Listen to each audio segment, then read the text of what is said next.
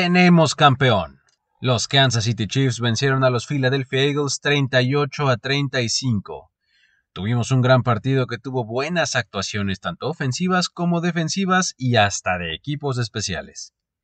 Esto es la NFL en 10, un conteo con lo más destacado del fin de semana alrededor del Super Bowl 57. Yo soy Luis Obregón y les doy la bienvenida a este conteo. Comenzamos. Comienza la cuenta regresiva para el podcast que resume la acción de tu fin de semana NFL. La NFL en 10. La NFL en 10. Con Luis Obregón. Número 10. Super Bowl en el desierto. Por cuarta ocasión en la historia, la ciudad de Phoenix recibió el partido más importante de la NFL. La primera fue tras la temporada 1995, cuando el Super Bowl 30 se celebró en el Sun Devil Stadium, y ese vio la victoria de los Dallas Cowboys contra los Pittsburgh Steelers, mientras que las otras dos vinieron en la edición 42 y 49, primero viendo la victoria de los Giants sobre los Patriots y luego de los mismos Patriots sobre los Seahawks. Número 9. Marea Verde en el State Farm Stadium. Un estadio que recibió el partido por tercera vez en su existencia tuvo el techo abierto y recibió a más de 67 mil personas en total, que en su mayoría apoyaban fervientemente a los Eagles. El himno de guerra de Fly Eagles Fly retumbaba tras cada anotación, y sus aficionados tomaron el control de las tribunas y pasillos desde horas antes de comenzar el juego.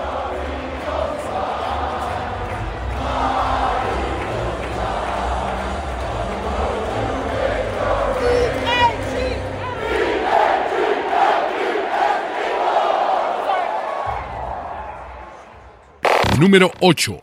Los Chiefs, la nueva dinastía. Con dos campeonatos en un periodo de cuatro años, habiendo aparecido en tres Super Bowls en ese periodo, el nivel de éxito del equipo inspira un tremendo respeto. Sobre todo cuando se piensa que la franquicia tiene estabilidad en la posición de quarterback con un jugador de 27 años que parece ser un fenómeno ultra talentoso en la figura de Patrick Mahomes. Para algunos, este equipo ya puede entrar a las conversaciones de ser una dinastía. Otros son más escépticos y afirman que necesitan tal vez por lo menos un campeonato más. Número 7. Steve Spagnuolo, el tres veces ganador del Super Bowl. Respeto a quien se lo merece, y el coordinador defensivo de los Chiefs realizó tremendos ajustes a su escuadra conforme avanzó el partido para limitar un elemento tan importante para los Eagles como el juego terrestre. Sus linebackers recorrieron todo el campo e hicieron tacleadas generando jugadas que hicieron la diferencia. Con esto se anota una actuación estelar más a su carrera en el partido grande, la cual se suma a las dos victorias conseguidas cuando formaba parte de los Giants en 2007 y 2011. En específico, Nick Bolton tuvo un gran partido. Constantemente generó tacleadas y hasta se llevó un fumble que regresó hasta la zona de anotación. De hecho, este fue el primero en el Super Bowl desde la edición 50 cuando Malik Jackson lo lograra con los Broncos. Con esto los Chiefs son el quinto equipo en anotar en un regreso de fumble en el Super Bowl en los últimos cuatro años, siendo que cada uno de estos equipos consiguió la victoria en ese encuentro. Número 6. La deuda defensiva de los Eagles. Ese pass rush temerario que el equipo mostró todo el año, en esta ocasión se ausentó. Presionaron poco a Patrick Mahomes y lo golpearon rara vez. Permitieron 340 yardas totales y un promedio de 6.1 yardas por acarreo. Una actuación que quedó mucho a deber para complementar a un ataque que sin duda cumplió con lo que se le pedía. Número 5. ¿Holding o no? La última serie ofensiva de los Chiefs presentó la jugada más polémica del partido cuando los oficiales lanzaron el pañuelo e indicaron que Juju Smith-Schuster había sido agarrado en su trayectoria de pase, lo que le dio a Kansas City un primero y gol, pero mucho más importante que eso, provocó que se pudieran acabar el reloj de juego en el último cuarto. Si la marcación fue correcta o incorrecta, será algo que se discutirá mucho. Número 4. Las decisiones de Nick Sirianni. A lo largo del partido fue atrevido, agresivo, se la jugó en cuarto down en un par de ocasiones y confió en su equipo en situaciones de tercera y largo. En términos generales, tuvo un desempeño correcto.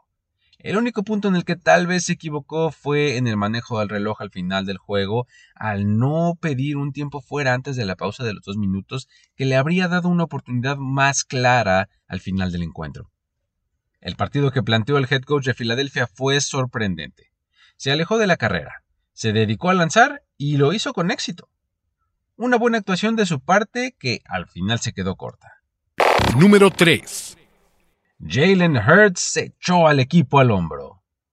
Lo único que le faltó a este jugador fue ponerse una capa y salvar el día.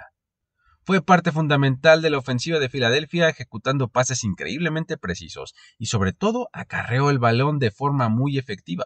Terminó el partido con 304 yardas por pase y 70 por tierra, anotando tres touchdowns con sus piernas y lanzando para uno más. Estos son números que lo convierten en el primer quarterback en la historia en tener tres partidos con un touchdown terrestre en una sola postemporada. También es el primer jugador en la historia del Super Bowl con correr para dos touchdowns en la primera mitad. Y el segundo en la historia de la liga con tres touchdowns corriendo en un solo partido de postemporada. Esto empata el récord de Otto Graham. Sus yardas por tierra también rompieron el récord en Super Bowl de un quarterback corriendo el balón el cual pertenecía a Steve McNair, que tenía 64 yardas. De haber ganado Filadelfia, el reconocimiento de MVP le habría venido como anillo al dedo. Número 2. Kadarius Stoney acerca a los Chiefs a la gloria. Un regreso de despeje de 65 yardas dejó a los Chiefs en la yarda 5 de su rival, en posición perfecta para incrementar su ventaja en el marcador, dando cierre así a un cambio total en el partido ya que previo a esta acción su defensiva había parado en tres jugadas, obligando al despeje. Esto seguido de un touchdown que le dio la vuelta a las cosas en el marcador en favor de los Chiefs. Número 1. Patrick Mahomes, el MVP del partido. En un encuentro en el que lanzó 21 de 27 pases completos para 183 yardas con 3 touchdowns, más acarreos que lo llevaron a conseguir 44 yardas más. Mahomes lideró a un equipo en el campo en términos de actitud, con lo que selló una temporada en la que fue el líder en yardas aéreas y en pases de touchdowns. Además, fue nombrado MVP de la liga y ahora ganó el Super Bowl. Uniéndose a Kurt Warner y Tom Brady y también a Peyton Manning, que eran los únicos quarterbacks en conseguir todas estas distinciones en un mismo año. Los Chiefs tuvieron una mala primera mitad y se fueron abajo en el marcador por 10 puntos. Cuando esto se había dado en el pasado, los equipos estaban abajo por doble dígito al medio tiempo y entonces acumulaban un récord de un ganado y 26 perdidos.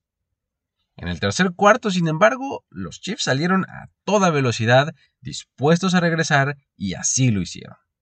Mahomes encontró a siete receptores diferentes, teniendo a Travis Kelsey y Juju Smith Schuster como los más destacados de este día.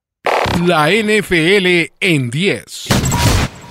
Hasta aquí llegamos con el conteo de esta temporada. Después de un descanso volveremos con la NFL en 10. Mientras tanto te recuerdo que puedes seguir las redes sociales de Mundo NFL, visitar nfl.com diagonal mundo y suscribirte tanto al canal de YouTube como al feed de este podcast. Yo soy Luis Obregón y te doy las gracias por haber estado aquí cada lunes de esta temporada. Si quieres seguir la conversación, vamos a redes sociales y por allá lo hacemos. Me encuentras como arroba el buen Luigi. Esto fue la NFL en 10. Hasta la próxima. Ya eres parte de la conversación NFL de esta semana. La NFL en 10. La NFL en 10. Conductor y productor ejecutivo Luis Obregón. Voz en off y diseño de audio Antonio Sempere. Una producción de primero y diez para NFL. La NFL en 10.